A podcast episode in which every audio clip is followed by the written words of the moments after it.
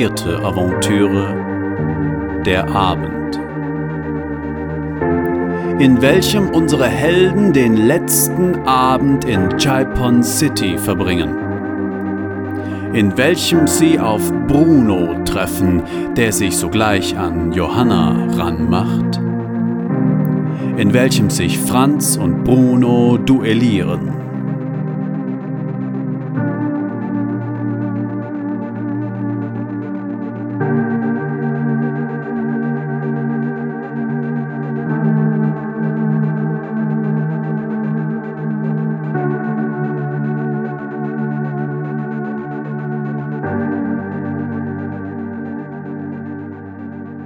Die Stadt als Organismus, als lebendes Schwammgewebe, als ineinandergreifende Zellkulturen, grün-blau schimmernde Schleimfäden namens Jaipon City.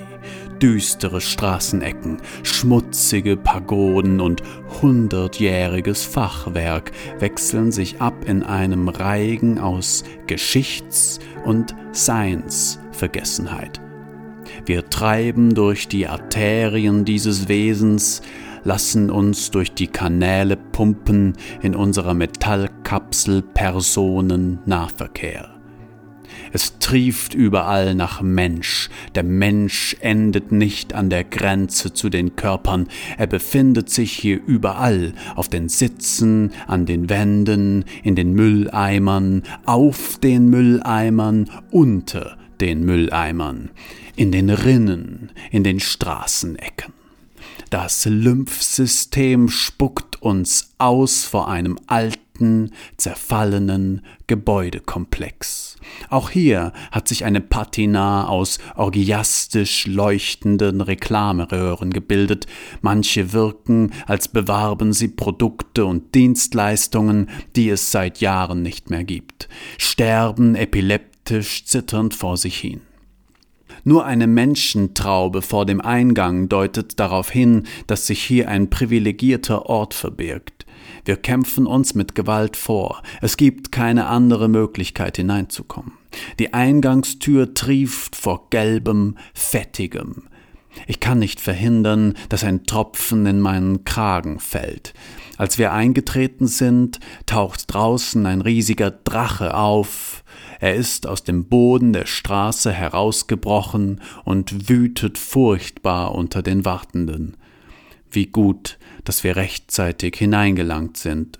Die Stahltür hinter uns schmilzt. Erst dann bemerken wir den modrigen Kellergeruch und den Gestank nach faulen Eiern und den treibenden Bass, den wir bereits im Eingangsbereich mehr noch spüren als hören.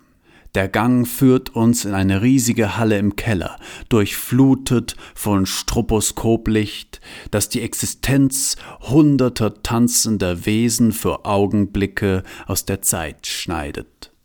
Es gibt eine große Tanzfläche, und dort haben sich die Leute um etwas, nein, um jemanden gruppiert.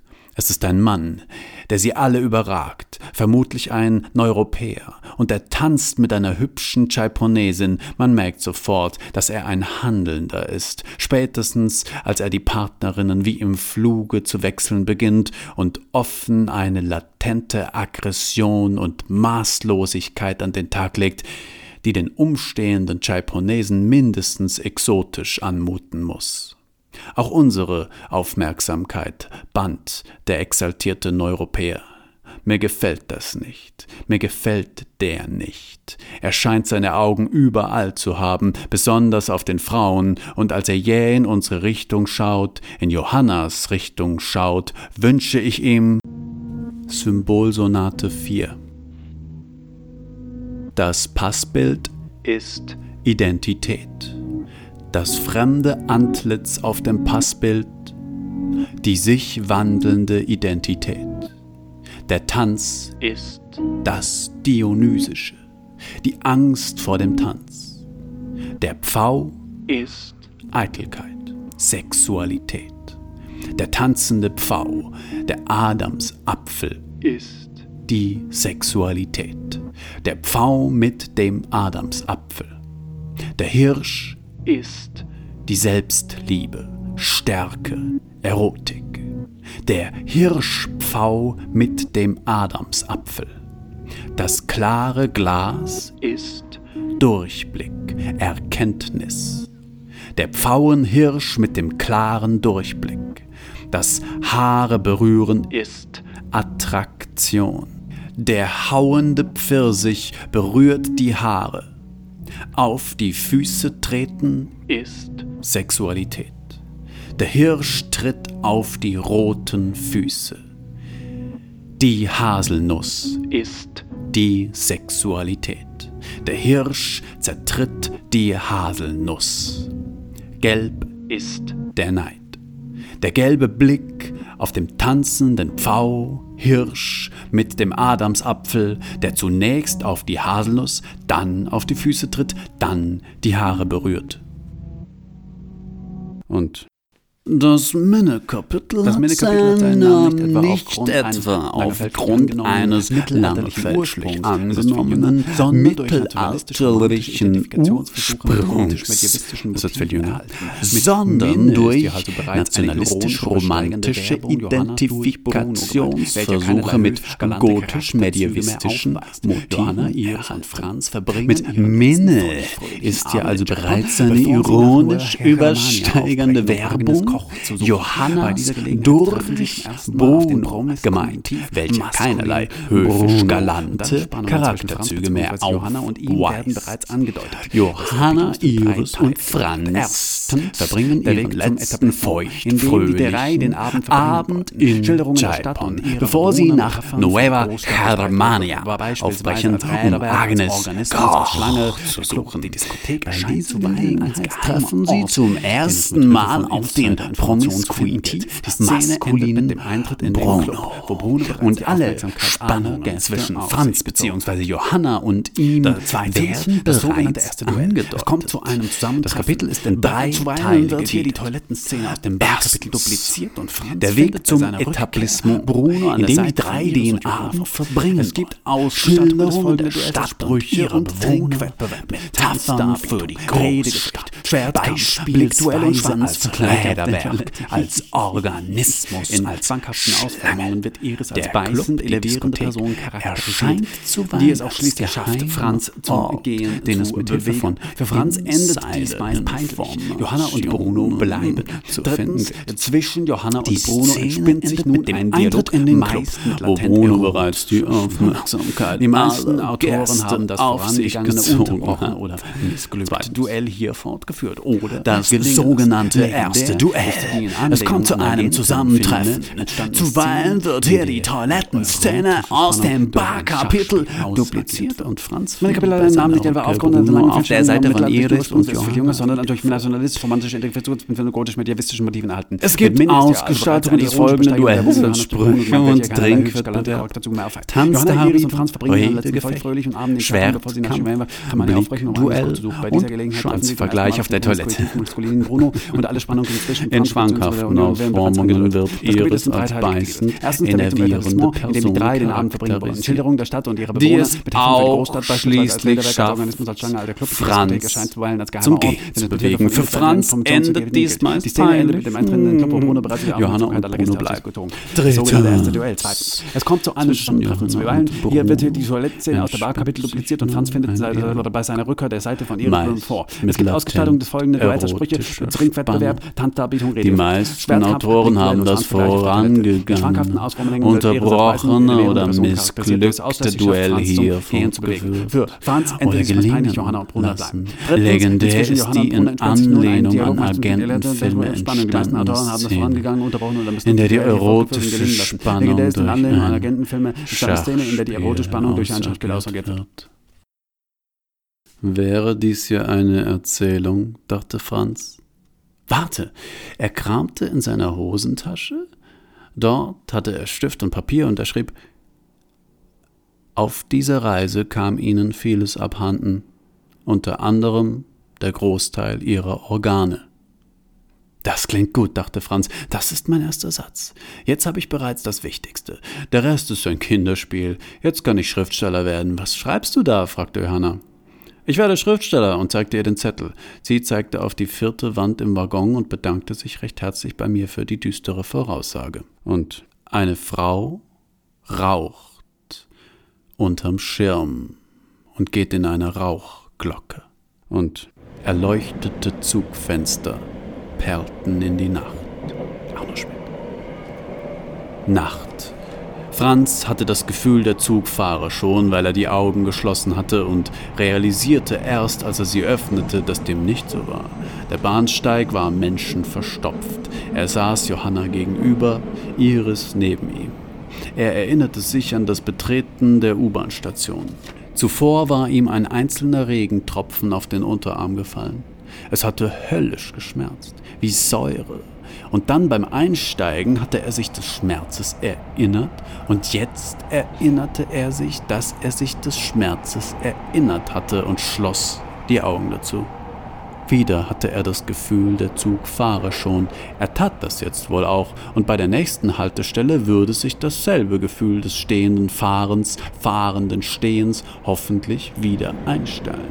Er wollte noch einmal spüren, wie es sich anfühlte, weil er seine Erinnerung daran schon nicht mehr glaubte, so wie er auch der Erinnerung an den königswassernen Regentropfen nicht mehr traute.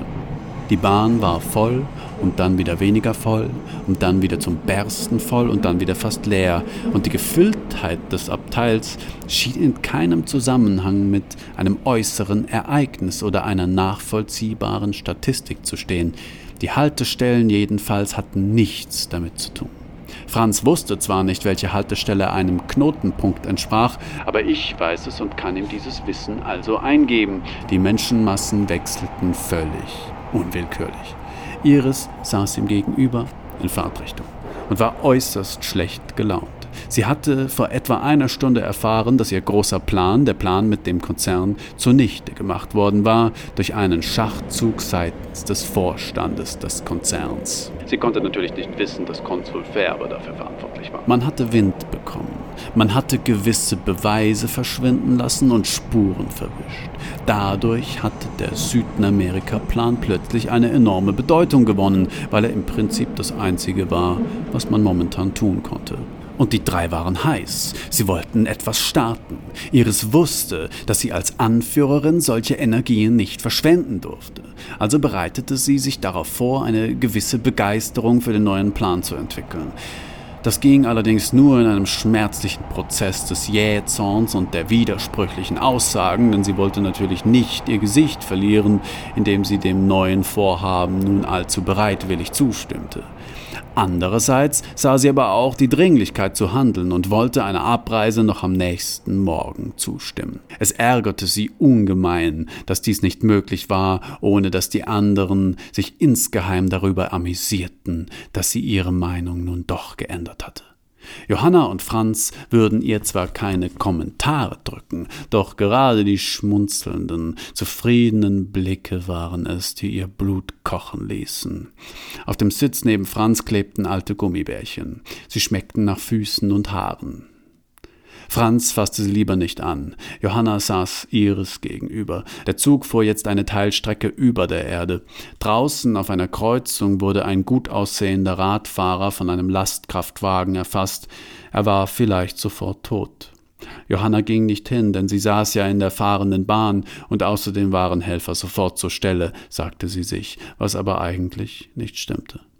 Aus einer Langeweile heraus und um die Stimmung ein wenig aufzulockern, ließ sie sich von Franz dessen Personalausweis zeigen. Vermutlich sagte sie etwas wie Wie anders du darauf aussiehst. Iris hörte das gereizt. Franz hörte es besorgt. An einer Biegung wurden sie von mehreren ihrer Schatten überholt. In der Bahn saßen einige Chaiponesen mit Mundschutz. Franz fragte sich, warum. Durch die mehrfache Spiegelung der U-Bahn-Scheiben schaute eine Frau ihn an. Er merkte es und wollte zurückstarren, weil er es unverschämt fand, gerade auch, weil die Frau ihm nicht hübsch genug war. Er verglich alle Frauen mit Johanna. Wollte zurückstarren, hatte aber nicht die nötige Entschlossenheit dazu, und so starrte er nur ein ganz kleines bisschen, was in der Frau nicht die geringste Reaktion hervorrief. Plötzlich waren sie im Feiz. Das Pfalz ist eine der modernsten Diskotheken, Tanzanlagen der japonesischen Partyszene. Es gibt zwei große Tanzräume, die sich diagonal gegenüberliegen. Der größere von beiden beinhaltet eine mit allen Mitteln der modernen Veranstaltungstechnik ausgestattete Bühne, welche in der Ecke positioniert ist. Davor liegt eine große Tanzfläche, ausgekleidet mit dem modernsten Linoleum-Tanzboden. Die Tanzfläche wird teilweise begrenzt durch Städtische, welche Pausierenden oder Tanzunwilligen einen guten Blick auf die Tanzenden gewähren. Oberhalb der Tanzfläche befinden sich vier Tische. Daneben in der Mitte des Raumes die Bar. Am östlichen Ende gibt es einen Vorraum, über den man auch ins nördliche Raucherzelt gelangen kann. Im Sommer gelangt man von hier aus auch in den Freiluftbereich. Westlich des Freiluftbereiches befindet sich die Closed Area. Hier stehen bis zu fünf mietbare Karaoke-Räume mit modernster Karaoke-Ausstattung zur Verfügung. Westlich davon schließt sich der kleine Tanzraum an. Zuerst die Bar, dahinter die kleine Tanzfläche, welche ebenfalls durch Städtische abgegrenzt ist. Hier werden im Gegensatz zum großen Raum, wo meist Techno läuft, eher bekannte Schlager gespielt. In den Ecken gibt es Plattformen für Pole-Dancerinnen und Stripperinnen. Über die südliche Pforte gelangt man in den Gastrobereich mit modernster Gastro-Einrichtung, modernsten Getränkeautomaten, welche man über die ausgeteilten Karten bedient. Hier befinden sich auch die WCs und der moderne Eingang-Ausgang. Dies verspricht den Gästen ein Disco-Tanzerlebnis der Extraklasse. Und vor dem Club, als sie in der Schlange standen und auf den Einlass warteten, fiel hinter ihnen plötzlich ein alter Mann zu Boden und schrie wie am sprichwörtlichen Spieß. Dieser Schrei ging Franz durch das sprichwörtliche Mark und Bein. Der Alte lag auf dem Rücken, streckte alle Arme und Beine von sich. Niemand von den Passanten schien sich dafür zu interessieren. Nur Johanna sprang ihm gleich zu Hilfe. Ist Ihnen was passiert? Alles in Ordnung? Ist alles in der sprichwörtlichen Butter? Der Alte unterbrach kurz, wie im Traum, sein Schreien und stöhnte. Nein, es ist alles in bester Ordnung. Bitte lassen Sie mich in Ruhe. Und bitte rufen Sie auf keinen Fall 112. Franz wunderte sich über diese Aussage. Konnte doch der Alte mit 112 nur den Notruf meinen. Mittlerweile hat er wieder begonnen zu schreien. Und es wäre schon ein arger Zufall, wenn hier in Chaipon City der Notruf ebenfalls 112 lautete. Da fiel ihm auf, dass in Chaipon sowieso niemand den Notruf bemühte, weil dieser äußerst unzuverlässig war. Was also konnte der Mann gemeint haben? Jemand hinter ihnen in der Schlange rief 112. Sehen Sie denn nicht? Da liegt ein alter Mann auf der Straße. 112. Franz versuchte zu erkennen, wer es gewesen war. Doch die Stimme war schon verstummt. Wie sonderbar, dachte Franz, jemand hat 112 gerufen, aber es hat sich buchstäblich keiner um den Mann bemüht. Immer noch liegt der Mann auf der Straße und lässt sich nicht helfen. Man müsste ihn buchstäblich zu seinem Glück zwingen, dachte Franz. Und er suchte nach einer Telefonzelle. Es gab keine. Er nahm sich vor, den Notruf zu verständigen, sobald sie im Club waren, aber er würde es vergessen haben, sobald sie drinnen wären. Da gewahrte Franz, dass der alte Mann nicht mehr da war. Es waren zwei Männer in Uniformen gekommen, hatten den Mann wortlos hinten und vorne gepackt und ihn davongetragen. Der Mann hatte begonnen zu heulen wie der sprichwörtliche Schlosshund. Er hatte geflucht und um Hilfe gerufen. Dies ist nicht der Notruf, hatte er geschrien. Dies ist die Polizei. Es war alles sehr unangenehm gewesen, aber woher weiß ich, dachte Franz, dass der Mann von zwei Männern in Uniformen davongetragen wurde, wenn ich es doch nicht gesehen habe? Woher weiß ich es, obwohl ich doch nichts davon gehört habe? Wenn doch alles nur ein Traum war? Es würde ein Geheimnis bleiben, ein sprichwörtliches Buch mit. Im Club dann ein Farbensturm in Tönen, um die Köpfe der jungen Leute schwirrend und Felsbrocken aus Bassdrum direkt in die Magengegend. Iris ist entsetzt. Ich will gehen, zu laut, der Rauch, ich werde blind und bin obendrein todmüde.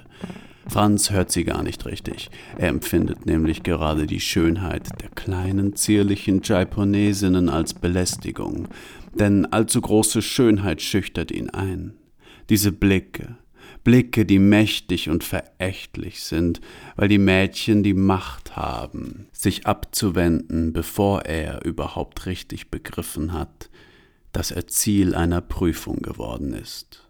Auch hier drinnen tanzen einige Leute mit Mundschutz. Es hat etwas Gespenstisches. Johanna findet, es rieche nach Moschus. Sie will tanzen.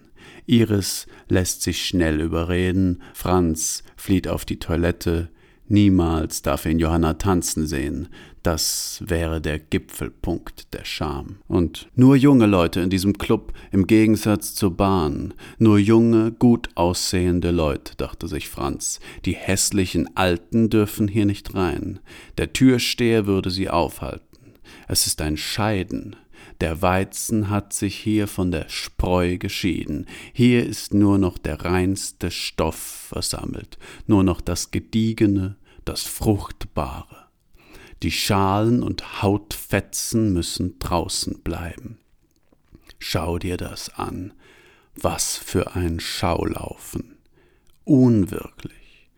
Ich sollte mich privilegiert fühlen.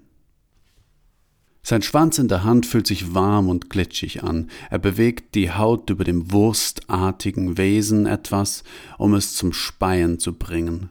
Plötzlich muss er an eine schwarze Katze denken, ein Déjà-vu des reinen Gedankens, denn er hat keine wirkliche Katze gesehen.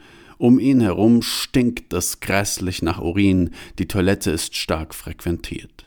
Der Boden klebt, das Urinal vor ihm trieft. Seitenblicke machen ihm Mut. Der Chaiponese dort hat einen noch kleineren als er. Fast kommt schon etwas heraus, da wird der Chaiponese von einem blonden Neuropäer abgelöst.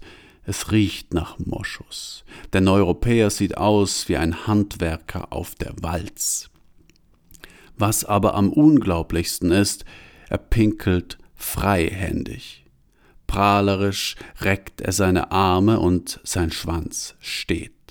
Der Strahl ist kräftig. Franz meint sogar, einen kleinen Spritzer abbekommen zu haben.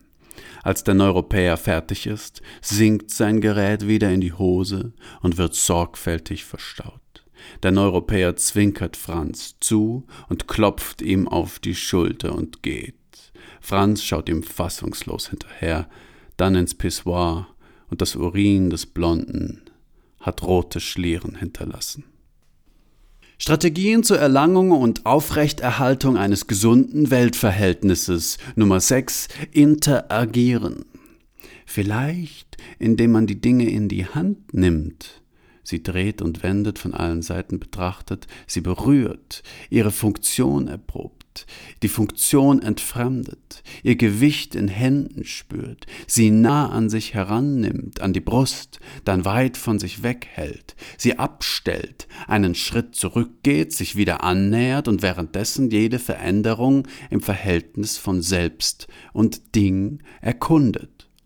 Das Klopapierrolle, keine Spielzeug sagt der chaiponesische Geschäftsmann ganz beiläufig in sich hinein, während er sich die Hände abtrocknet. Dann verlässt er die Toilette und Franz bemerkt im Spiegel den Typen, der er selbst ist und der eine Klopapierrolle in der Hand hält, sich umblickt, die Rolle auf dem Waschbecken ablegt und über dem Handtuchhalter hing sehr schlaff ein alter Waschlappen und da sah er im Vorbeigehen eine Frau, die okay aussah. Er beobachtete sie, dann schaute sie zu ihm, fand ihn wohl gut, schenkte ihm ein Lächeln, aber in diesem Moment hatte er schon aus Desinteresse die Augen niedergeschlagen und das Lächeln nur noch peripher bemerkt. Sofort schenkte er ihr, als eine Art Reflex, ein Lächeln zurück, warum auch nicht, man kann doch auch mal zurücklächeln. Aber als er ihr Gesicht wieder sah, hatte sich darauf schon ein enttäuschter Trotz breit gemacht.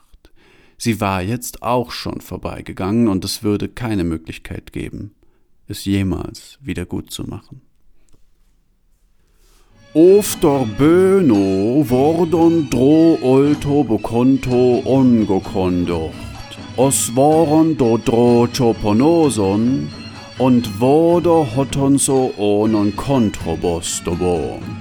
Ordorbotung vornon of ogontomlocher voso ongopost, ondo hor lo fondo toknomosok. Joglocher onklonger ondo mosok von Shorbord oder Schormann waren verschwunden. Akrobatok gab es immer noch so voll und do Sommer aus dem Off auch lauter, der Zollhalter Warner woll Hanna mat am Front allroch talen. Doch als allroch an nachher kommen woll, lacht Hanna an aus. Als Warner das Saat erfolgt also. Hanna ist am Port und fragt, warum er das getan habe. Er antwortet, dass Ulrich so ein Freund so und so und Nacht auslachen dürfe. Und ach, fragt Hanna, aber Warner antwortet noch, da, da lobst macht doch sowieso. Da so Staller rauf am Publikum Besonderes Amazamant hervor. Abermalige Charakterstudie. Gastmann hielt die Musik an und hielt die Menschen an, und nur noch der Zapfhahn sprudelte munter vor sich hin, schuf einen Bierbrunnen aufschäumenden Nektars, der prickelnd im Sieb versank. Schaufenster puppenhaft posierend, die nicht mehr tanzenden Gastmann ging durch ihre Reihen, bis er bei der Gruppe angekommen war. Ein blondgelockter, der auf eine johannische einredete, ohne Worte, stumm, in einer einzigen Geste. Daneben gelangweilt die nasenhafte Iris, deren wachsamer Blick auf meinem Zielobjekt ruht. Franz P., sagte Gastmann, mal schauen. Sie halten die Zigarette zwischen dem zweiten Zeige und dritten Mittelfinger. Sie sind um ein weniges älter als der lockige, leicht jünger als die schöne Dame hier. Und wie alt ist eigentlich die nicht so schöne Dame mit dem in Ansätzen graumelierten Haar? Vermutlich ist diese Iris, dachte Gastmann, Enddreißig im Gegensatz zu den Endzwanzigern hier. Sie hat sich gut gehalten. Hat Franz gut gehalten bisher. Daher der Neid, daher die Missgunst. Verstehe. Ihre sozialen Fähigkeiten, Herr Franz P., sagte Gastmann, werden nach und nach lassen. Sie werden dissoziieren und in einen milden Fanatismus hineingleiten, den ich zu nähren wissen werde. Ich werde sie zu der Erkenntnis geleiten, dass ein Weltverhältnis im Grunde nicht möglich ist. Freuen Sie sich darauf. Gastmann griff an die Kehle des jungen Mannes. Ah, der Kehlkopf. Trägersymbol und Symbolträger die Stimme als Resonanzinstrument. Daher muss ich sie mit Stummheit schlagen, räuspern werden sie sich müssen, bis sie ihnen ganz versagt. Die Musik, welche gerade angehalten ist und auf einer einzigen Note verharrt, wie wenn man das Speichermedium abrupt aus dem Laufwerk zieht, ist nicht ihre Musik. Und doch ist es erstaunlich, wie sich Boulez und Robotico Reject facto ähneln, wenn man sie so modifiziert. Klar, Sie wollen natürlich lieber Schönberg hören, Kammersinfonie Nummer 1 oder Lachenmann, Gran Torso. Das ist schon was. oder Johann Sebastian Bach Präludium und Fuge in Festur aus dem wohltemperierten Klavier Teil 3 Bach Werkeverzeichnis 1129 Gastmanns Schuh suppte. Er überprüfte das. Es war das Bier, welches von der Bar bis hier ein kleines Rinnsal bildete. Ein bisschen korpulent sind Sie schon, Herr Franz. Ein kleines Genie. In der Kindheit gehänselt, aus Lappalien heraus. Tanzwut. Franz schaute sich in dem Club um. Es war ganz und gar nicht auszuhalten. Die Menschen zappelten, als seien sie von einer Tanzkrankheit befallen. Das Epizentrum schien sich in der Mitte des Raumes zu befinden. Von dort aus breitete sich die Manie in Wellen aus und ihre äußersten Ausläufer fanden sich noch an den Rändern, wo nur wenige in dunklen Ecken saßen und rot leuchtende Getränke zu sich nahmen. Zwischen den Tanzenden gingen Kellner mit Hirschmasken umher, verteilten Haselnüsse. In der Mitte des Raumes aber, wo die Tanzwut am schlimmsten tobte, wo Menschen unter unwillkürlichen Zuckungen zu leiden schienen, sich gegenseitig übereinander warfen, schlängelten sich zierliche Gestalten in Pfauenkostümen auf dem Boden. Es waren mehrheitlich Frauen, und sie leckten die, Franz fiel das erst jetzt auf, die nackten Füße der Tanzenden, wobei sie immer wieder Tritte im Gesicht und Genick bekamen. Sie alle wandten sich, wie in siedendes Öl geworfen. Manchmal ergaben sich unter den Spasmen der Tänzer rein zufällig gleichzeitige Bewegungen, die wie choreografiert wirkten. Beispielsweise warfen immer wieder Leute ihre Arme in die Luft und wendeten ihre Münder flehentlich in den Himmel und als er ihren Blicken zur Decke des Raumes folgte, gewahrte er dort junge Frauen mit Engelsflügeln, aber ansonsten fast unbekleidet, die Seile, an denen sie aufgehängt waren, schnitten sich unter ihrem Eigengewicht ins Fleisch, und die Frauen streckten die Hände aus, als böten sie eine Hilfe, die sie aber letztendlich nicht würden gewähren dürfen. In einer schrecklich kitschigen Choreographie nahmen sie Trompeten aus Pappe vom Rücken und bliesen hinein. Als erzeugten sie die Fanfaren, die jetzt vom Band kamen. Die Menschen tanzten nun wie von der Tarantel gestochen. Es ist ein göttlich inspirierter Wahnsinn, eine einzige Lächerlichkeit, ein Totentanz. Und dabei wurde ihm bewusst, wie lächerlich er selbst wirkte unter allen diesen Verrückten. Walpurgis Nacht, dachte er noch. Und dann Strategien zur Erlangung und Aufrechterhaltung eines gesunden Weltverhältnisses. Nummer 5 Sinneseindrücke. Das Stroboskop, eine Lichtempfindung. Die stechend scharfen Höhen, eine Schallempfindung. Die an mir vorbei reibenden Partymenschen, eine Tastempfindung. Das mir in der Nase stechende Achselhaar, eine Geruchsempfindung.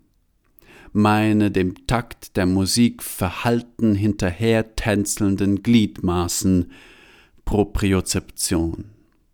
Der zarte Film von Salz und Mode auf der Zunge, Geschmacksreiz.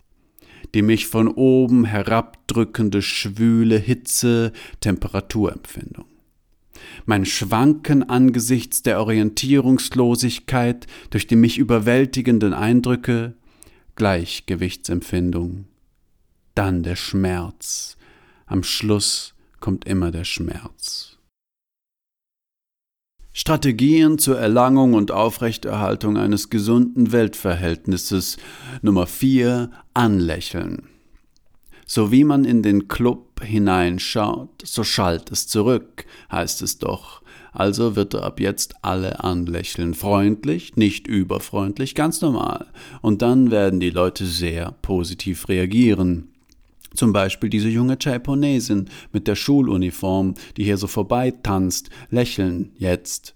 Oh, Die hat sich weggedreht. Egal, dann weiter. Einfach ein Dauergrinsen aufsetzen. Er bemerkt gar nicht, wie aufgesetzt das wirkt. Und jetzt kommt so ein Durchtrainierter vorbei und der schaut ziemlich feindselig zurück.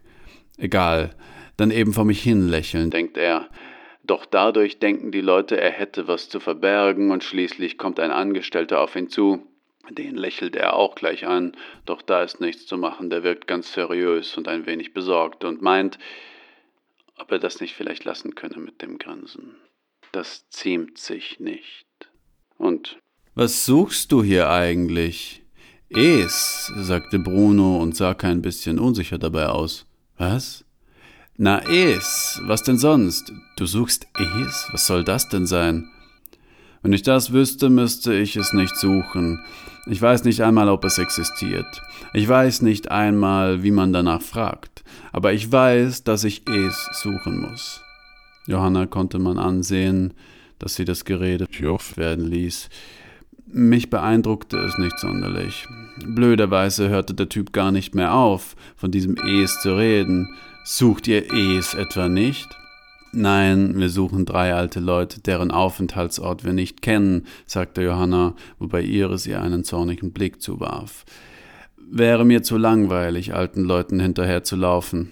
Ist es auch, sagte Iris, wahrscheinlich um das Thema für ihn uninteressant zu machen. Wenn ich ihr wäre, würde ich auch Es suchen.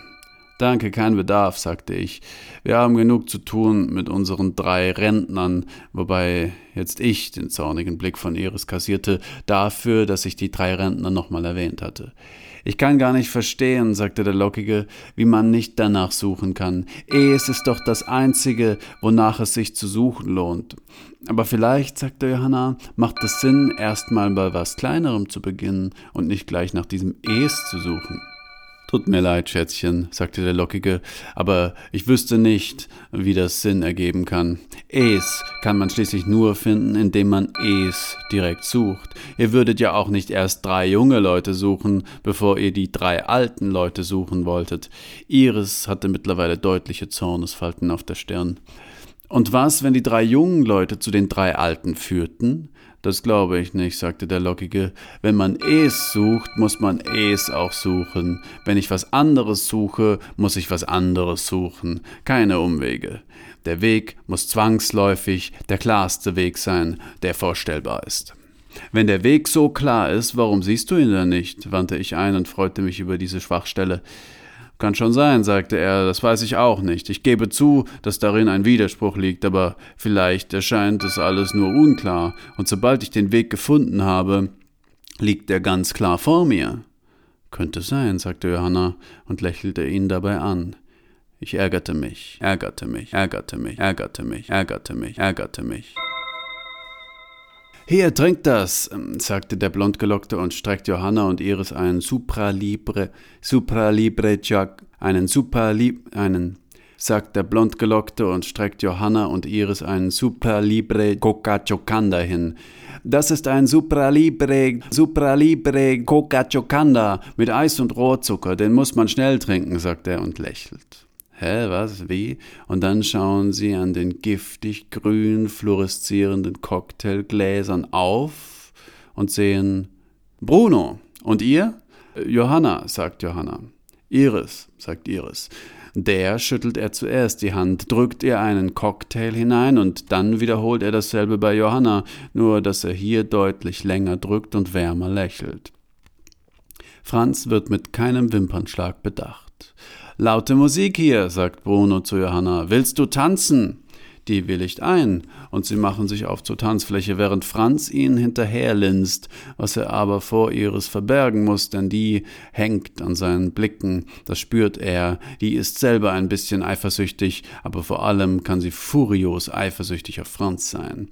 Jedenfalls wirbeln Johanna und Bruno auf der Tanzfläche herum und sind das Paar des Abends. Das kann Franz auf keinen Fall zulassen, weswegen er jetzt eines der Schwerter aus der Balkondekoration zieht zieht und mitsamt dem Schwert von der Empore auf die Tanzfläche hinabspringt, einige Aufmerksamkeit auf sich zieht, als er wegen der Schwere des Schwertes das Gleichgewicht verliert und hinfällt. Es klirrt laut, man hört das sogar trotz des ohrenbetäubenden Basses, und alle hören auf zu tanzen, außer Bruno und Johanna, die gar nichts davon mitbekommen haben. Erst als Franz vor Bruno steht und mit dem Schwert auf ihn zeigt, verlangsamen sich, verlangsamt sich, verlangsamt sich ihr Tempo, verlangsamt sich ihr Tempo, halten sie ein, und Bruno sagt, im Ernst, Alter? Es wäre jetzt Totenstille, wenn es nicht so laut wäre. Franz rührt sich nicht, hat zwar Mühe, das Schwert waagerecht zu halten, rührt sich aber nicht, zittert nur, und immer noch ist die gesamte Aufmerksamkeit des Clubs auf die beiden gerichtet. Franz, was tust du da? fragt Johanna verblüfft. Iris steht entgeistert am Geländer. Bruno dagegen beginnt zu lachen, scheint sich köstlich zu amüsieren und sagt, warum eigentlich nicht? Er winkt einem Kellner, der zieht eines der Schwerter aus dem Geländer und wirft es ihm zu. Das sieht schon mal lässig aus. Dann stehen sie sich gegenüber. Kling macht die Berührung der Schwerter. Franz, was zum Teufel soll das? schreit Iris und reißt ihm das Schwert aus der Hand. Wir gehen sofort. Franz versucht sie zu ignorieren, aber wie kann man so ein hochrotes, glühendes Gesicht und eine steinschneidende Stimme ignorieren? Iris ist schon vorgegangen, sie duldet keine Widerrede, alle Augen auf Franz. Johanna einfach nur schockiert, Bruno amüsiert, lässt das Schwert sinken. Wo bleibst du? Komm jetzt! Und Bruno meint, lass sie besser nicht warten, sie versteht keinen Spaß. Und die Leute auf der Tanzfläche lachen, nicht weil sie den Witz verstanden haben, sondern weil das das universal verständliche verbale Touché war. Franz bemerkte, dass alle Frauen in diesem Raum Bruno beobachteten. Sie alle wollen mit dem schlafen. Das ist unglaublich. Zuerst war er darauf aufmerksam geworden, dass die Blicke in seine Richtung gingen. Doch dann wurde ihm klar, dass sie nicht ihm golden, oder doch nur ihm golden, weil die Frauen Bruno beobachten wollten und sich fragten, was für Leute das sind, die da mit dem heißen Typen unterwegs sind. Das war noch schlimmer. Iris findet es sterbenslangweilig hier. Als sie bemerkt, dass Bruno sich nicht für sie interessiert, sondern nur für Johanna, ist sie zunächst beleidigt, dann empfindet sie Genugtuung, weil das Franz eins auswischen muss. Dennoch ist sie bald gelangweilt und will schlagartig gehen. Ich hasse schöne Menschen, dachte Franz. Ich hasse sie wegen ihrer Schönheit, für die sie nichts können und für die sie doch ein wenig können. Ich hasse sie also für die Schönheit, für die sie nichts können und ich hasse sie auch für die Schönheit, für die sie etwas können. Ich hasse sie also für ihre angeborene Schönheit, dachte Franz, und ich hasse sie für ihr Modebewusstsein und ihr Make-up und ihre Liftings und ihre Haarschnitte. Ich hasse alle schönen Menschen dieser Welt und ich weiß natürlich, dass es nicht hier die Schönen gibt und da die Unschönen, sondern ich hasse das Prinzip, dass Menschen sich selbst nach Schönheit beurteilen lassen. Ich hasse es, dass Menschen mir intelligenter und kompetenter erscheinen, wenn ich sie schön finde. Und ich hasse es, dass ich Menschen besser behandeln will, wenn ich sie schön finde. Und ich hasse es, dass ich unschöne Menschen nicht bevorzugen will, sondern nichts mit ihnen zu tun haben will, dachte Franz. Ich hasse es, dass ich für Menschen intelligenter und kompetenter erscheine, wenn sie mich schön finden. Und ich hasse es, dass ich von Menschen, die mich als schön empfinden, bevorzugt werde, vor anderen Menschen, die sie nicht als schön empfinden.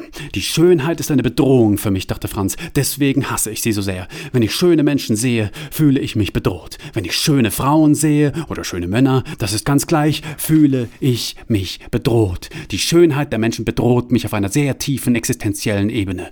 Wenn ich mit schönen Menschen zu tun habe, fühle ich mich manipuliert. Ich fühle mich manipuliert nicht, weil diese Menschen auf eine besondere Weise sprechen, nicht weil sie mich aktiv zu manipulieren versuchten, sondern weil ihre Schönheit alleine mich manipuliert, weil ich spüre, wie die schönen Menschen mir gefallen, weil ich spüre, wie ganz tief in mir drinnen etwas diese schönen Menschen bevorzugen will, weil ich spüre, dass ich diese schönen Menschen begatten will oder von ihrem Glanz profitieren will, dachte Franz. Und damit wird mir mit dem Entblicken eines schönen Menschen die Grausamkeit der Welt bewusst und die Ungerechtigkeit und mir wird bewusst, dass die Schönheit dieser Menschen mich über die Grausamkeit und Ungerechtigkeit dieser Welt hinwegtäuschen will, indem sie mich einlullt mit ihrer wohltuenden Ebenmäßigkeit, mit ihrer glatten Oberfläche, ihrer perfekten Proportionierung und ich mag es nicht, wenn mich jemand einlullt und mich über etwas hinwegtäuscht des eigenen Vorteils willen, und ich mag es auch dann nicht, wenn dieser jemand gar nichts dafür kann, dass er so schön ist, wobei wir wieder am Anfang wären.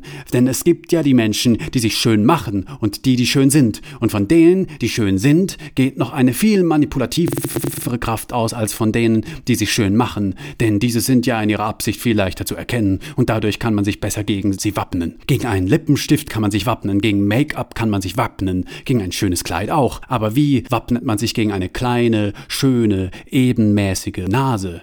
Wie wappnet man sich gegen die Sommersprossen darauf? Wie soll man sich gegen eine ebenmäßige Bewegung wappnen?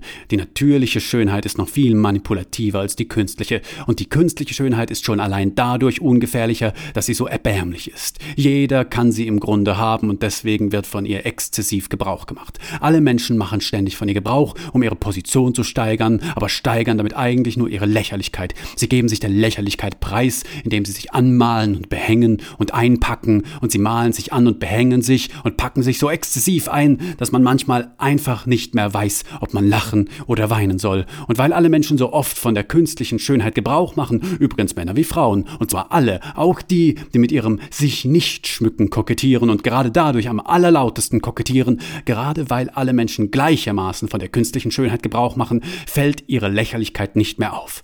Aber im Grunde ist die künstliche Schönheit nur lächerlich und erbärmlich und peinlich, dachte Franz. Und dieses wohltuende Gefühl, das man spürt, wenn die Schönheit einen umgarnt, das ist in Wahrheit gar nicht wohltuend. Es ist gar nicht süß, sondern es ist bittersüß.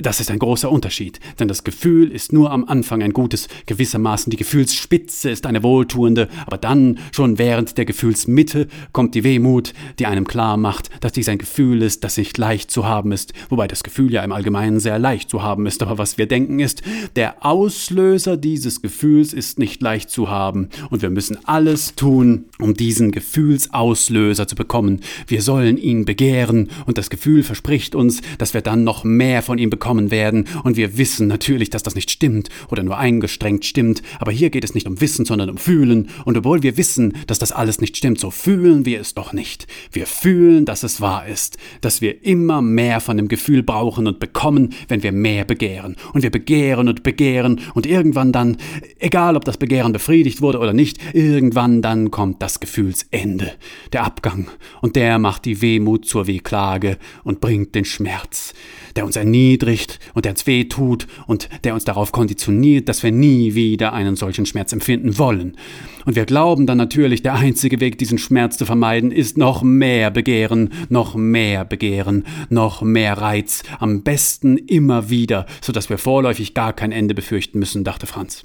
Doch alles hat ein Ende, vor allem die Schönheit hat ein Ende, und dieses Ende kommt viel früher, als man denkt. Es kommt ungefähr genau dann, wenn der Mensch sein biologisches Mindesthaltbarkeitsdatum überschritten hat, dachte Franz, vielleicht mit 35. Und dann beginnt sie zu gerinnen, die Schönheit, jede Schönheit, die eine gerinnt ein wenig früher, die andere bleibt noch ein bisschen länger bestehen, wie beim Mindesthaltbarkeitsdatum eben. Genießbar sind alle Menschen oft noch deutlich über dem Mindesthaltbarkeitsdatum, aber wegwerfen tun wir sie meist schon vorher. Das heißt, wir werfen sie weg aus unserer Wertschätzung. Wir schätzen sie nur noch für ihre menschlichen Talente. Wir mögen sie ganz gerne, aber ihre manipulative Kraft der natürlichen Schönheit verlieren sie in jedem Fall. Und wir bevorzugen sie nicht mehr und vielen bekommt das gar nicht gut, weil sie es ihr Leben lang gewohnt waren, bevorzugt zu werden und nun sind sie zurückgeworfen auf sich selbst und das schöne Näschen ist ein Hakennäschen geworden und die Sommersprossen sind ausgeblichen und werden noch zu Altersflecken und die ebenmäßigen Bewegungen sind lange nicht mehr so grazil, wie sie durch gewisse Fettpölsterchen und Muskelerschlaffungen umgeleitet werden,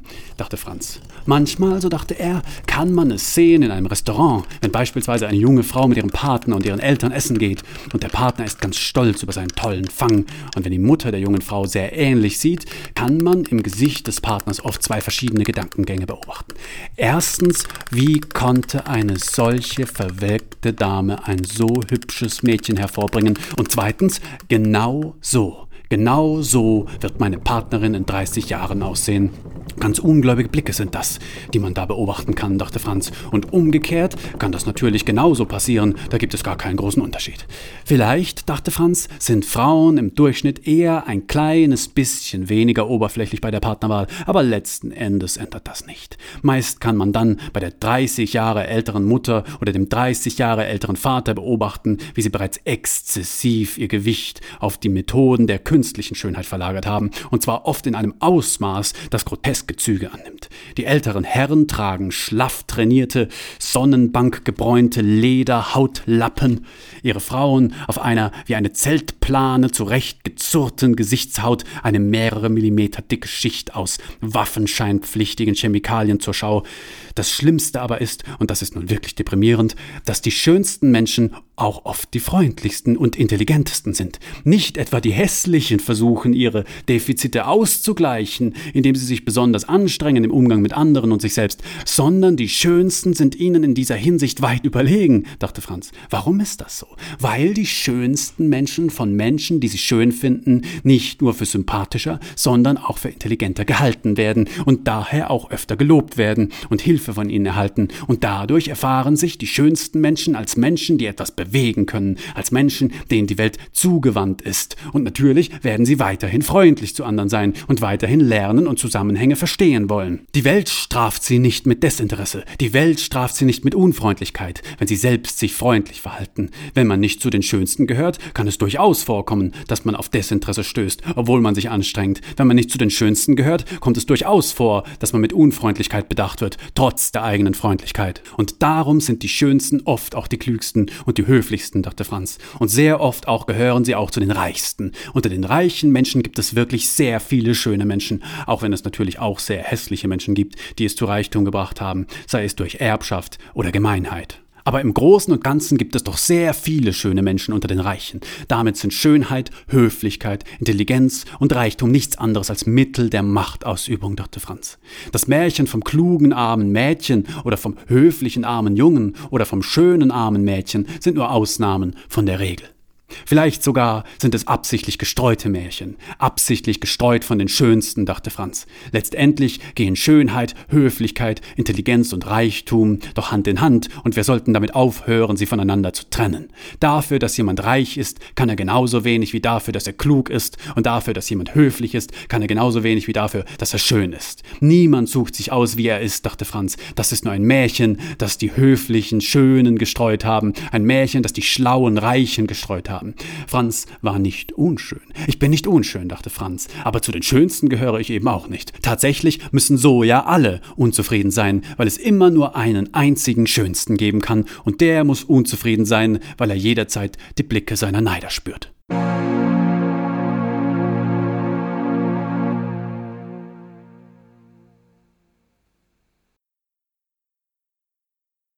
Franz erkannte den Typen. Der Typ erkannte Franz. Franz krampfte. Der Typ lachte. Er stand zwischen Johanna und Iris und ist ein wahnsinnig guter Gesellschafter. Er ist ein wahnsinnig gut aussehender, versierter Gesellschafter, den man gerne bei sich hat, weil dann der Abend gelingt. Franz sprang in die Luft. Und das geschah jetzt nicht nur in seiner Vorstellung, sondern vor allem auch in echt. Florett, Degen, Säbel. Hängen an der Wand. Franz nimmt den Degen im Sprung heraus, macht einen Salto und landet wie eine Eins auf der Piste. Der Typ ist überrascht, aber die Überraschung schlägt in ein kampfbereites Grinsen um. Lasst mich mal durch, Ladies, und springt ebenfalls in die Luft. Florett, Degen, Säbel. Wo er sich das Florett greift und nochmal deutlich kunstvoller auf der Piste landet. Elegant, der Kerl. Eins mit Sternchen. Jetzt plustern sie sich beide auf, stolzieren im Kreise umeinander, machen eine Runde, drohen des Abschieds. Eskrim, Recht und Pflicht des freien, adeligen Mannes beim Ehrenhandel. Die Mensur, die zusammengekniffenen Augen, die Piratenblicke, die Veitsfechter. Da stößt Franz los. Er führt eine waagerechte Bewegungskomponente in Richtung Rumpf aus, hat das Angriffsrecht, Balestra, der Locke gekontert mit einem Arrettstoß, Ausfall, Radoppio, die Luft brennt. Johanna hält den Atem fest in Mund und Brust. Iris skeptisch. Kreuzschritt vorwärts. Franz führt Coupé. Der Lockige bringt ein Flash. Franz kontert Batuta. Er ist ungeschützt. Franz stößt, doch er ist schnell. Schüttelt eine Kavation aus dem Ärmel. Franz fällt zurück auf den Hintern, rettet sich in einige Entfernung. Eine kleine Demütigung. Aber nichts ist entschieden. Ich werde kämpfen bis aufs Blut. Da rennt Johanna in die Mitte der Planche und schreit, seid ihr wahnsinnig geworden? Franz, was fällt dir ein? Und du, Bruno, so einer bist du also. Aha, Bruno heißt der Kerl. Franz kneift die Augen weiter zusammen, bis nur noch zwei kleine Schlitzchen übrig bleiben. Die leuchten rot und die Stirne ist ein zusammengefalteter Granitstein. Jetzt springen sie beide in der Luft aufeinander zu. Und in der Mitte ist ja Johanna. Die wächst in die Höhe, wird riesengroß und die beiden landen auf ihrem Kopf. Die neue Arena, die neue Fechtbahn. Franz wählt einen Patinado, Ligale, zurück, Bindung, zurück, Hieb, Zing, Bling, Filot, zurück, vor, Finte, Parade, Riposte, Kling, Ting, Ching, Rolle vorwärts, Salto, Überschlag, welch Spannung. Beide schwitzen, keuchen, der Rauch. Der Kerl ficht gut, denkt Franz, aber ich werde ihn besiegen. Ich werde ihn sportlich, ich werde ihn erwischen, ich werde klüger sein, werd. Warte mal, sagt da der Lockige. Bist du nicht? Alle merken auf. Bist du nicht der Typ, der eben auf der Toilette die ganze Zeit auf meinen Schwanz gegafft hat? Alle Augen auf Franz. Kichern. Was? Ja, das ist er. Schaut euch den an, den Typen. Der stellt sich an die Pissrinne und verbringt da Stunden, um sich die Schwänze anderer Männer anzuschauen, lachen in den Zuschauer rein. Was? Nein, nein, ich lass uns fechten. Ja, rufte ein Geschäftsmann aus dem Publikum. Der Typ hat mich sogar angerempelt. Der findet das wohl geil, ruft ein anderer. Andere lachen. Ich hab sogar gesehen, wie er seine Vorhaut vor und zurück bewegt hat. Der holt sich einen runter auf. Das ist ein Perverser. Alle lachen. Ein großes Gelächter. Franz kann es nicht fassen. Was ist los? Ich habe mir keinen runtergeholt. Ich war nur pinkeln. Mein Geschlechtsteil ist gar nicht so klein. Der Durchschnitt beträgt 13,5 Zentimeter. Er stolpert zurück. Er schwitzt. Er möchte gerne woanders sein. Was zum Teufel treibst du hier? schreit Iris aus dem wummernden Bass heraus. Was soll das? Iris steht vor ihm. Franz wird sich der Fechterposition bewusst, die er immer noch einnimmt, und dass er auf einem Stuhl steht, aber mit keinem Degen in der Hand, sondern gar nichts, nur mit der Hand in den Raum zeigt, die Hand schlaff und hängt nach unten. Natürlich hat er sich das meiste von all dem nur eingebildet. Also nochmal, mein Name ist Bruno und deiner Kumpel? Das ist die Stimme seines Fechtgegners der vermutlich einen ganzen Tagtraum lang schon versucht, sich ihm vorzustellen. Oh Gott! Johanna lacht verlegen und belustigt. Iris sagt verärgert: Komm jetzt, wir gehen. Ich will sowieso schon die ganze Zeit nach Hause. Franz leistet keinen Widerstand. Sie gehen nach Hause. Johanna bleibt bei dem Fechter. Südamerikanische Hahnenkämpfe dauern im Allgemeinen nur wenige Sekunden. Meistens enden sie damit, dass einer von beiden aufgrund der an den Krallen angebrachten Klingen mit aufgerissenem Unterleib unter dem Geschrei der johlenden Menge verblutet. Franz sieht im Gehen, wie Bruno bereits in Johannas Haaren herumzupft, ein eindeutig sexuelles Symbol. Beim Verlassen des Clubs gewahrte Franz den Sternenhimmel. Wegen der Lichtverschmutzung in Chaipon City sah man nur sehr wenig. Seltsam, dachte er. Ich dachte immer, der Zentaur hätte sieben und nicht acht Sterne. Aber wer bin ich, das zu beurteilen? Im Fights lief jetzt sehr lauter Detroit Techno. Johanna gefällt sowas ja. Man könnte sich kaum unterhalten. Nur einzelne Wortfetzen könnte man verstehen und dafür müsste man sich sehr nahe kommen. Und beim sogenannten Vorgang des sogenannten Dekantierens werden letztendlich endlich zwei Ziele verfolgt, wobei das erste die Trennung des Weins vom sogenannten Bodensatz ist und das zweite die sogenannte Belüftung des Weins. Ein Vorgang, den man auch als sogenanntes Karaffieren bezeichnet. Und eben genau dies ist das Vorhaben des Lockigen. Er möchte das Mädchen jetzt dekantieren.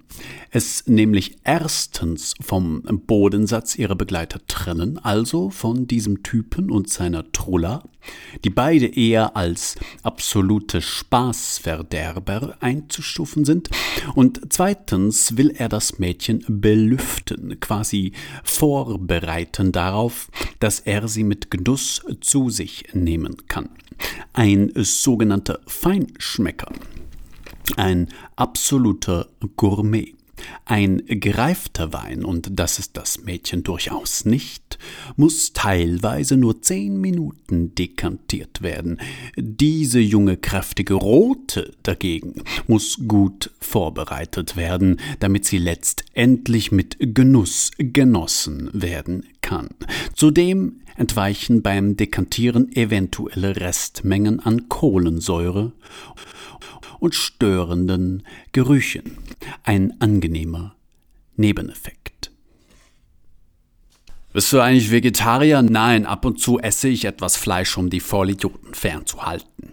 Und willst du noch einen? Woher die Nettigkeit? Ich mag dich und darum bin ich nett zu dir. Nett sind nur die zu dir, die dich ficken wollen. Da ist wohl was dran. Oder vielleicht waren sie auch auf einer WG-Party. Hör zu, sagte Bruno zu Johanna, als er sein Biergeräusch voll an Johannas Bier geschlagen hatte. Sie standen an einem Türrahmen zur Küche, wo die Leute ausgelassen tanzten. Der DJ war außerordentlich gut. Jeder Song ein Treffer, jeder Fade ein Meisterwerk. Johanna stand vor ihm, aufgrund der Lautstärke ihm ein wenig zugewandt war diese rot bekleidete Partygöre, diese duftende Blume, dieses die Blicke auf sich ziehende, seltene Gewächsgeschöpf. Hör zu, sagte Bruno, und er funkelte sie dabei mit seinen strahlblauen Augen an. Sie dagegen hatte eine sanft rauchende Zigarette zwischen Daumen und Zeigefinger. Ich weiß, wer du bist und was du willst und was du brauchst, denn ich habe dich gesehen vorhin im Zimmer des Gastgebers als du mit dem Kleinen und der Dicken zusammengesessen hast, geplaudert hast, so unbefangen, fast naiv, und ihr saß da auf dem ungemachten Bett des Gastgebers, so eine Party ist das hier, und das Bettzeug war zwar nicht schmutzig oder so, aber auch nicht frisch gewaschen, und es lag noch ein T-Shirt des Gastgebers auf dem Bett, und ich habe dich beobachtet, wie es dir ins Auge gefallen ist. Das weiße T-Shirt mit den kleinen bunten Motiven, den kleinen Hamburgern und Bananen und Regenbogen und Sushi-Rollen. Wie es deine Aufmerksamkeit erregt hat. Wie es dich erregt hat. Und während noch das Gespräch zwischen dem Dicken und der Kleinen lief, hast du verstohlen aufgeblickt, geprüft, ob man dich beobachtet. Mich hast du nicht bemerkt, denn ich habe dich beobachtet.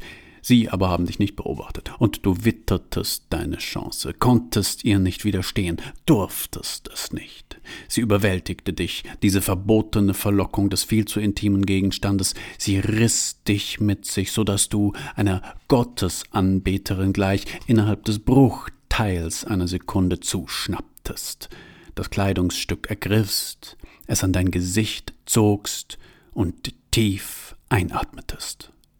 Du nahmst den Geruch tief in dir auf, wenn die ganze Sache auch nur einen Augenblick dauerte, und legtest das T-Shirt wieder zurück an seinen Platz, beantwortetest die Blicke des Dicken und der Kleinen mit einem schuldbewusst schelmischen Lächeln, wie ein Kind, das man beim Schokoladestehlen erwischt hat, weil ihm noch Schokolade an den Mundwinkeln klebt, das aber noch so glücklich ist über sein süßes Verbrechen, dass es einfach noch nicht traurig sein kann ob der bald folgenden Bestrafung.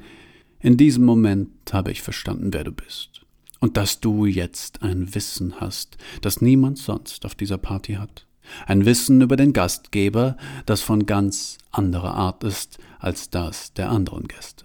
Ein Wissen, für welches man Opfer bringen muss. Denn man nimmt es in sich auf und es verändert einen. Es sagt einem in gewisser Weise alles über den anderen und macht einen in gewisser Weise völlig abhängig von sich. Und wenn du, Johanna nahm einen Schluck von ihrem Getränk, Bruno stockte und wusste nicht warum. Dann sagte sie, nur weiter. Und nahm einen Zug von der Zigarette. Bruno musste ihr zuschauen, wie sie rauchte und den Rauch dann kunstvoll in den Raum blies. Du bist ganz Körper, sagte Bruno. Mehr Körper sein als du geht nicht. Man sieht das an der Art, wie du dich bewegst, an der Art, wie du empfindest. Alle Gedanken haben für dich nur einen sekundären Wert. Alles Gefühlte ist Wahrheit. Alle Gedanken sind Fußnoten. Im Grunde verachtest du die, die sich für geistreich halten, weil du weißt, dass es keinen Geist gibt, dass es nur Körper gibt, und alles Geistesgeschwätz ist für dich sinnlos und uninteressant. Johanna lächelte. Das interessiert mich. Es interessiert mich so sehr, weil ich ganz Geist bin und das Fleisch für mich nur Fußnote ist, weil ich den Körper so verachte wie du den Geist, weil für mich alle Empfindungen nur Empfindungsgeschwätz sind, weil hier zwei Extreme aufeinandertreffen, die explodieren müssen. Das ist ein Experiment, das mich interessiert. Ich will mit dir explodieren, kleine Fleischliche. Und weißt du, was das heißt? Ich sag's dir ins Gesicht. Ich will dich ficken. Johanna musste laut lachen. Dann legte sie den Finger vor den Mund und Bruno kam, ohne zu wissen warum, näher, beugte sich mit seinem Ohr an ihren Mund, als wolle er eine geflüsterte Botschaft empfangen. Johanna aber näherte sich seiner Wange streckte plötzlich die Zunge heraus, so dass die Zungenspitze Brunos Wange berührte und fuhr diese langsam von unten nach oben mit der Zungenfläche entlang. Bruno riss die Augen auf. Er spürte die Feuchtigkeit des Speichels auf seiner Haut. Es war sehr viel Speichel, und er hört die nahe Johanna kichern. Ja, kichern. Dann war sie verschwunden. Es waren ja auch Minuten vergangen. Er starrte auf die Tanzfläche. Dort tanzte sie ausgelassen mit anderen Männern. Bruno fasste sich an die Wange und fühlte den Speichel auf seinen Fingern. Er kostete ihn. Das war die Explosion. Oif doi boi noi, voi doi, doi moi soik neun, droi moi teuch. Doi stoi moi, ois doim oif, euer kloi toi, Zoi oinoim treuboin dein reutmois. Doi kommt ein feuer heurt woin oi. Einer, der dein freugt ein, oi vois ois dein deus. Durch moin mois ein, ois moingel ein, boi boi sein, boi dorf geuhein loi sein. Doi woil, toi toit, Einein fein heuneus Freuen, vor euren Augen. Sei eus scheu keuert, und geut eus Eufeuer seucht, und einst ein Weineuer sei. Der Peuleit seist freugt, oi, was eus denn deus? Und sei sagt, eulreich und Weineuer, pleunein, einein Boink, eubeuer Feul. Wir reisen an, wir kämpfen an, wir schreiben an gegen die Tatsachen, sagte Johanna. Wir schreiben an gegen sie, schreiben uns in die Tatsachen hinein, wo die Tatsachen doch eigentlich uns zeichnen, in uns hineingeschrieben sind, erwiderte Bruno und zündete seine Zigarette an. Die stieg auf und schoss davon und zischte weg und ging hoch in einem Knall aus bunten japonesischem Feuerwerk. Es war der 24.8., ein lauer Sommertag. Der Smog schlockte auf sie hernieder und man atmete röchelnd Folgendes. Wir reisen an gegen die Tatsachen. Wir reisen in die Welt, die Tatsachen also, hinein und lassen unser Häufchen da, sagte Johanna und zündete sich eine Zigarette an. Wir lassen unser Häufchen da auf den Tatsachen auf Chaipon. Wir hassen Chaipon, weil es uns zwingt, in Chaipon zu sein und fühlen uns hintergangen von den Tatsachen, die wir doch als etwas Offenes, Direktes empfunden haben. Aber die Tatsachen sind nicht direkt, sagte Johanna. Sie sind heimlich und verlogen und intrigant, die Tatsachen das ist eine Tatsache. Als Kind habe ich geglaubt, sagte Bruno, während die sommerlichen Neujahrsfeuerwerke aufstiegen, das läuft alles so scheiße da oben, in den oberen Kreisen, in den Regierungskreisen meine ich. Man müsste da ja eigentlich die Regierung überfallen und die Kanzlerin als Geisel nehmen, einfach schwer bewaffnet bei einer Versammlung oder Zusammenkunft oder wie sie das nennen, einbrechen und alle als Geisel nehmen und dann alle zwingen, gute Politik zu machen, einen guten Staat zu machen. So schwer könne das doch nicht sein, habe ich gedacht, sagte Bruno und zündete sich eine neue Zigarette an aber wieder glimmte die Zigarette zu schnell, fing Feuer und schoss davon aus seinen Fingern, wie eine kleine Rakete, stieg in Pirouetten auf in den versmockten Himmel und hinterließ dort einen kleinen, behaarloten Lichtfleck.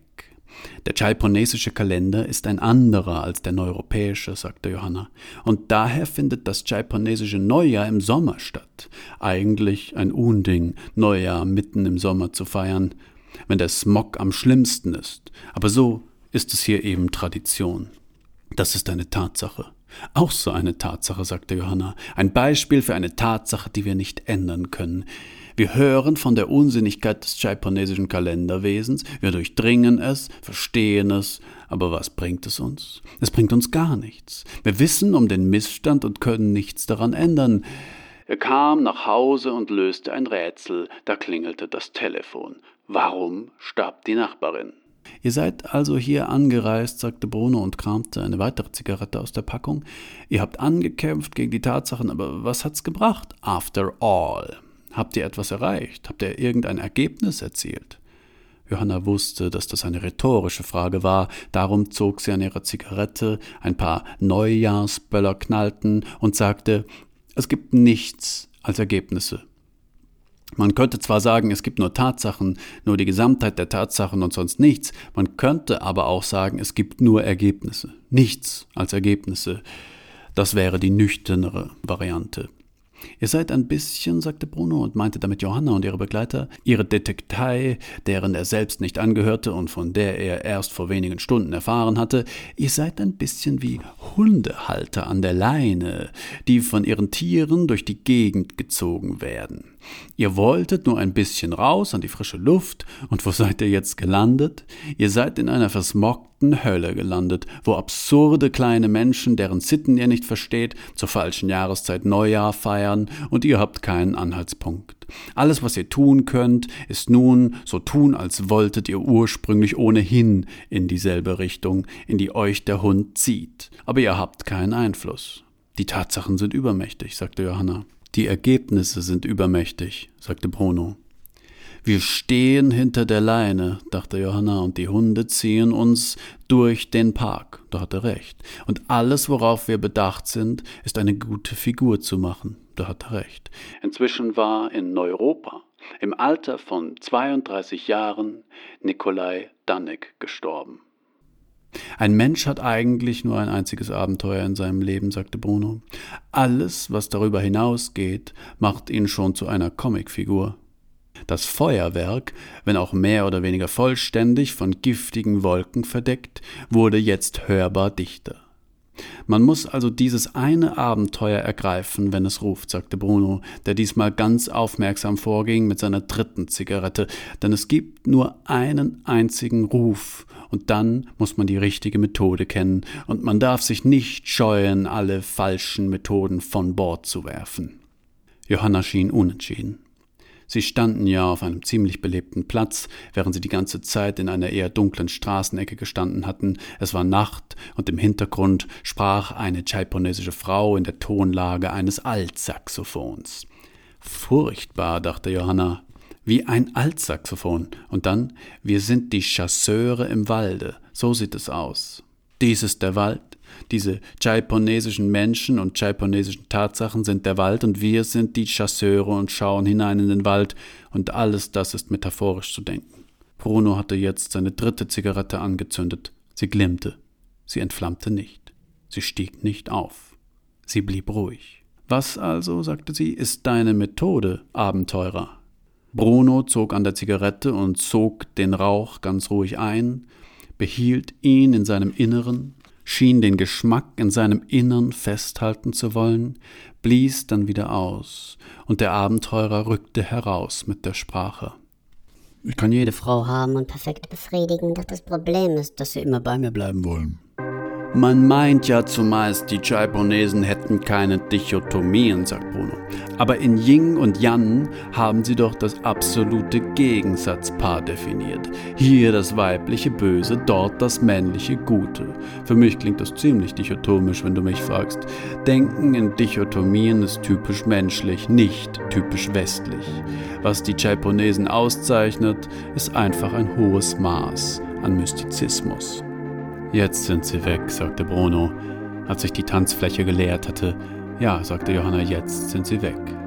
Ich glaube, ich gehe auch besser. Aber nein, aber nein, aber nein, aber nein, rief Bruno und spannte einen mitgebrachten Fächer auf wie ein Pfauenrad.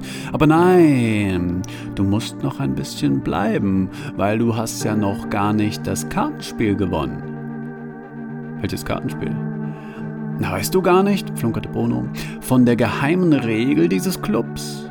Schau mal dort vorne am Eingang, siehst du den Kartentisch dort? Und tatsächlich befand sich neben dem Eingang ein Kartentisch, an dem eine Gesellschaft von Anzugträgern und eleganten Damen enthusiastisch spielte.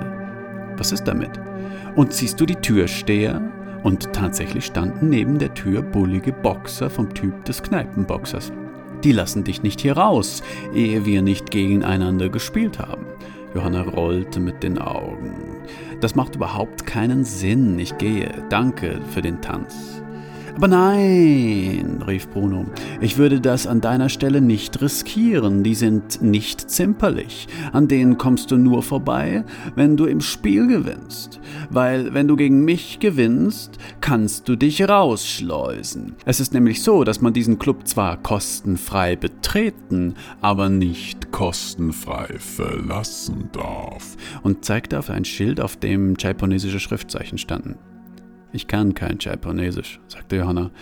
Darauf steht, sagt Bruno, dass der Austrittspreis eine Million Goldstücke beträgt. Eine Million Goldstücke? Ist das dein Ernst? Mist, ich habe nur noch zwei. Hm, das ist natürlich schlecht, sagte Bruno. Dann musst du wohl. Dann muss ich was. Nun, ich glaube, du willst nicht wissen, was mit denen passiert, die das Austrittsgeld nicht bezahlen können. Was passiert mit denen, die das Austrittsgeld nicht bezahlen können? Sag's mir. In diesem Moment färbte sich die Tanzfläche rot, blutrot, und ein teuflisches Gekreisch erschallte aus den Lautsprechern.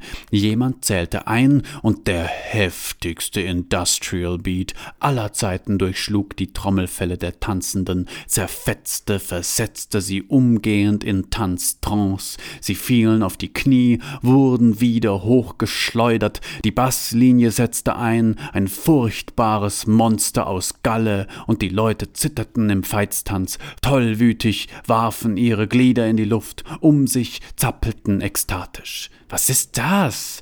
Das ist die Tanzwut, sagte Bruno.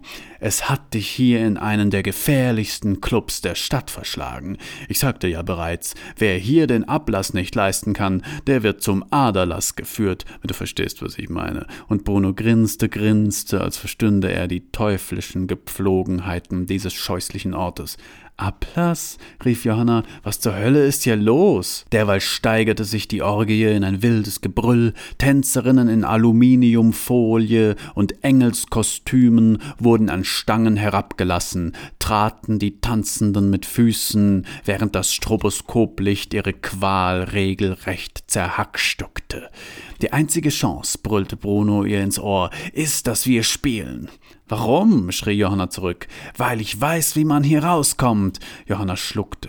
Mist, die Hölle. Das konnte ja wieder mal nur mir passieren. Andererseits, ich kann Kartenspiele. Das ist eine meiner Stärken. Ich würde vielleicht sogar gewinnen. Und so ein Fegefeuer-Quatsch läuft mir mit meinen 27 einfach noch nicht so rein. Also trank sie ihren Cocktail aus und sagte, also gut, Bruno, was wird hier gespielt? Bruno grinste teuflisch und sagte, Strip Poker. Oder nein, warte. Bruno grinste vielsagend und sagte, Mau Mau. Süße. Nee, Bruno fasste sie an der Hand und sagte Red-Eyed Dragon Go. Es ist das traditionelle Glücksspiel in Jaipon, in diesem Club, seit 200 Jahren und die Regeln sind im Prinzip die gleichen wie bei Blue-Tailed Tiger Go, nur 10 ist hoch. Das wird eine Nacht, dachte Johanna und Also, spielen wir? Nun, da wir beide allein sind, sagte Bruno, hast du Lust auf ein Spiel? Johanna, die grinsend umkränzte. Ein Spiel willst du spielen. Warum nicht? Was willst du spielen? Wie willst du verlieren? Der Lockige, ein strahlender Versucher, ein Eroberer, nennt sich Feldherr. Die Musik ist magenzertrümmernd laut. Die Leute feiern orgiastisch aufeinander zu, fallen auseinander. Der Lockige lacht. Was hältst du von Jut? Johanna, oder lieber Chao Pa? Oder Pachisi? Oder Ludo. Wie wär's mit dem Chinesenspiel? Lieber Eile mit Weile. Mensch, ärgere dich nicht? Ach, stöhnt Johanna und nippt von dem Getränk. Das ist doch alles nichts, das ist doch alles was für Spießer. Biet mal was an, was kracht, schlag mal was Sinnliches vor. Was, wo man Grips braucht, wo ich dich nach Strich und Faden vom Platz fegen kann. Hm, denkt der Lockige, okay, da gibt's wohl nur eins. Ja, das ist es. Woran denkst du? Dann müssen wir aber ins Separé. Hier ist es dafür zu laut. Aha, woran denkst du? Das Spiel der Spiele. Ach, Schach. Oh ja, da kann ich dich ganz besonders gut in die Pfanne hauen. Gut, sagt der Lockige, dann folgen Sie mir, werte Dame, und die werte Dame folgt nicht, sondern führt. Der Lockige schnippt, das Separé wird geöffnet, Spielsteine und Brett werden gebracht, gekühlte Getränke, und die Spieler nehmen Platz. Die Partie wird unsterblich werden. Bruno sagt, die Fehler sind alle da, sie müssen nur noch gemacht werden. Vielen Dank dafür. Der Spielsteinverleiher fragt, welches Brett? Chaturanga, Shatranj? Welche Steine? Shogi oder Makruk oder Xiangqi? Fantasiesteine, Spezialregeln, Märchenvarianten? Vielen Dank, sagt Johanna, aber wir spielen internationales Schach nach FIDE-Regeln. Was sagst du dazu, Weizenkornlegende? Ist mir recht, jedes Set ist mir recht, aber ich besiege dich natürlich am liebsten im ritterlichen Schach. Der Spielsteinverleiher nickt, holt das entsprechende Brett, breitet es aus und entfernt sich demütig mit seinen Helfern. Von draußen dringt nur noch eine dumpfe Blaupause der markerschütternden Bassdrum. Die Schachpartie ist gewöhnlich ein Märchen aus tausend und einem Fehler, sagt der Lockige und billigt Johanna Weiß zu. Verschon mich, erwidert Johanna und dreht das Brett mit deinen Tartakoarismen und macht eine Eröffnung. Der Lockige grinst, er zieht, mobilisieren, den König sichern, das Zentrum erobern. Wie kühn! Muzio Gambit, Tempogewinn, Entwicklungssprung. Bruno feigst dir entgegen. Wie gefällt dir meine Tabicha? Ist es das, was du willst? Ist er Taktiker oder Stratege? denkt sich Johanna. Ist sie Strategin oder Taktiker? Ist sie eine Dameninderin? denkt der Lockige. Benoni-Verteidigung, denkt sich Johanna. Schwarz, weiß. Oh oh, sagt Bruno. Fehler können und dürfen nur starke Spieler machen. Das klingt, denkt er, das gefällt ihr, das zeigt Schachverständnis. Die Drohung ist stärker als die Ausführung, denkt Johanna, sagt aber nichts, zieht nicht, sondern jaloubiert nur, zögert es hinaus, zieht dann erst. Pass auf, dass du keinen Narrenmatt erleidest, so kühn wie du spielst. Ich liebe die Gefahr, glüht der Lockige. Was für ein Schwätzer, denkt Johanna, und ist doch gleichermaßen amüsiert. Da entwickelt sich was. Das wird zum Lebensschach, zum Tanz, ein sinnlich Spiel. Ist das jetzt echt oder schon metaphorisch? Die Steine sind hart und warm. Doppelschritt. Sie schlägt seinen Bauer en passant. Rochade. Oh, der Königssprung. Jetzt wird's interessant. Zuckertörtchen. Er setzt den Spieß leicht und schwer Figuren in der Hand. Erste Verluste. Jetzt Garde. Ruft Bruno. Oh shit, die Dame, er droht der Dame. Qualitätsgewinn. Sie schlägt zurück, bedroht den Visier. Der Bass von draußen wird schneller und lauter, der Tanz aggressiver.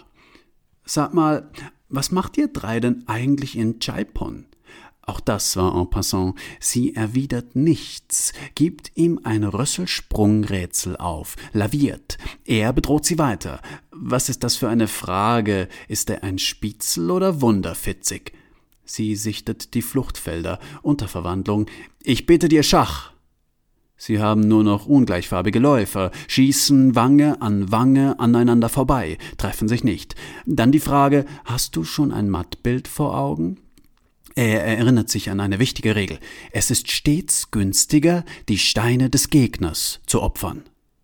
Doppelangriff, Einsperrung, Mist, er ist in Bedrängnis, wehrt sich, bringt sie in Bedrängnis, Mehrfachdrohung, Räumung, das Schlachtengetümmel ist hörbar in der von draußen in die Stille der Kontrahenten eindringenden Monotonie der Musik. Zwischenschach, er führt ein Dreiecksmanöver, Sitzen Sie jetzt tatsächlich geschlagene zwei Stunden? Da, das prickelt, das funkt. Lasker-Manöver. Ich schenk dir ein Libellenmatt. Aber nein, keiner gibt nach. Immer weiter. Fast keine Steine mehr auf dem Brett. Sie gewinnt die Oberhand. Verdammt, das darf nicht sein. Mein leuchtend lockiges Ego. Doch da fällt es ihm auf. Hier ist die Möglichkeit für ein Putt. Es kränkt ihn. Aber das ist die Ressource, um Remis zu halten. Das ist es. Er zieht, sie sieht es. Und es ist ein Putt. Remis. Die Tragödie der Fehler ist die Tragödie der Leidenschaften. Sie seufzt und nimmt einen Schluck von einem Getränk namens zu viel Alkohol. Das war Blitzschach, denkt Johanna, kein schlechter Anfang. Sie haben Blut geleckt. Sie weiß, immer der vorletzte Fehler gewinnt. Und irgendwas hat das auch mit Erotik zu tun. Nächste Partie. Wir gehen hier nicht unentschieden raus aber verkneif dir die Sprüche ab jetzt. Bruno, wie spät ist es? Johanna, es ist fünf nach zwölf. Können wir eine Vereinbarung treffen? Gerne, welche? Es ist jetzt fünf vor zwölf. Okay? In Ordnung, es ist fünf vor zwölf. Gut. Und warum eigentlich? Weil Zeit auf Verständigung beruht. Wenn wir wollen, dass es fünf vor zwölf ist, dann kann es jetzt so sein. Das hängt mit der höchsten Eisenbahn zusammen, richtig? Ja, vor der Erfindung der Eisenbahn gab es noch keine einheitliche Zeit. Sie war überall ein bisschen verschieden, weil es einfach nicht notwendig war. Und du findest, es ist nicht notwendig, dass wir eine einheitliche Zeit haben? Ich finde, es ist für unsere Zwecke notwendig, dass wir jetzt fünf vor zwölf haben. Und warum? Weil ich dich gerne küssen Weil möchte. ich dich jetzt gerne küssen Weil ich dich jetzt gerne küssen möchte. Weil ich dich jetzt gerne küssen Ich möchte. dich jetzt gerne küssen möchte. Willst du was trinken? Ich hab noch.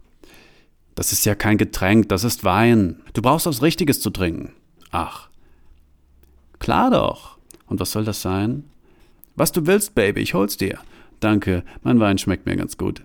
Wein ist nichts Richtiges. Nichts Richtiges. Ja, echt, du brauchst was Richtiges. Und was trinkst du? Ach, das ist nur Wodka Bull. Oh, nicht schlecht. So was Tolles darfst du schon trinken. Das ist fein, probier mal. Das riecht nach Kotze. Riecht doch gut, ich hol dir auch eins, wenn du magst. Gehst du allen Frauen so auf die Nerven? Nur denen, die ich besonders mag. Hast du gehört, ich mag dich. Ich mag dich nicht, Wodka Bull. Das ist aber nicht mein richtiger Name. Aber wenn wir schon dabei sind, mein Name ist Bruno und wie heißt du? Mein Name ist Stella. Okay, Stella, willst du. Warte mal, nein, du heißt nicht wirklich Stella. Wie kommst du denn darauf? Du siehst nicht aus wie eine Stella. Du beurteilst also Menschen nach ihrem Aussehen. Nein, du siehst einfach nicht aus wie eine Stella. Ich glaube, du willst mich verarschen, indem du mir einen Girly-Namen sagst. Natürlich beurteile ich Menschen nach dem Aussehen. Ich kann sehen, ob ein Mädchen Stella heißt oder nicht. Hast du schon oft mit Mädchen geschlafen, die Stella heißen? Wenn du so fragst, ja, hab ich. Aber Stellas sind nicht die besten. Welche sind die besten? Solche, die heißen wie du. Ach, und wie heiß ich? Ich kann vielleicht nicht erraten, wie du heißt, aber ich kann erraten, wer du bist. Ach, soll ich? Du baust Spannung auf für deinen kleinen Zaubertrick, ja?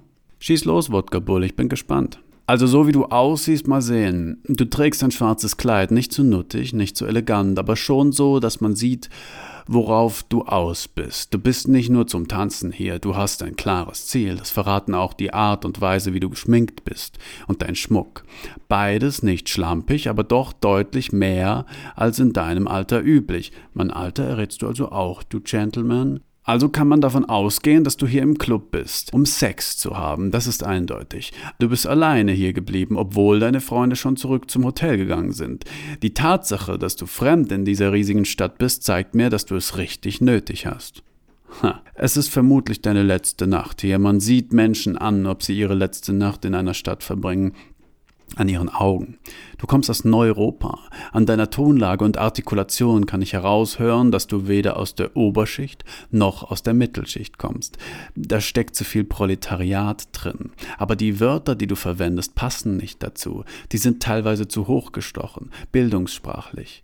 Vermutlich hat man dich in der Jugend gezwungen, viel zu lernen. Mami wollte, dass es ihre Kleine mal besser hat als sie selber. Das war natürlich nicht immer schön. Ich habe gewisse Tattoos an gewissen Stellen gesehen, die blitzen manchmal unter dem Kleid hervor. Das wirkt manchmal ein bisschen zu brachial für das Kleid, andererseits auch extrem sexy, da es auch aufgrund der Motive eine Libido vermuten lässt, die unter großer Spannung steht. Die Art und Weise, wie du dein Weinglas hältst und das Tempo, in dem du trinkst, geben Auskunft über einen temperamentvollen Charakter, was in Widerspruch zu deiner kalten Art steht. Du hast offenbar gelernt oder lernen müssen, dein Temperament zu zügeln, und das tut dir nicht immer gut. Überhaupt ist dein abweisendes Gehabe nichts anderes als ein Schutzschild, das dich davor bewahren soll, als Schlampe wahrgenommen zu werden und gleichzeitig die Männer anziehen soll, die dich knacken können. Du brauchst starke Typen, die in der Lage sind, es mit dir aufnehmen zu können, weil du es nicht erträgst, mit Schwächlingen zusammen zu sein, die nur reden und keine Ausstrahlung haben und die, entschuldige bitte, es dir nicht richtig besorgen können. Du weißt um deine Schönheit, aber das hält dich nicht davon ab. Halt die Klappe jetzt! Ich habe gerade erst angefangen. Hol mir was zu trinken. Mit Vergnügen. Was wünschen die Dame? Wodka Bull. Scheint einem ja schön das Gehirn zu zerfressen. Wodka Bull kommt sofort. Nicht weglaufen. Johanna packt ihre Tasche und geht. Bevor es richtig losgeht, möchte ich Sie noch über einen Sachverhalt ganz besonders versichern, nämlich, dass Sie bezüglich des Sinngehalts dieser Reise keinerlei Zweifel haben müssen.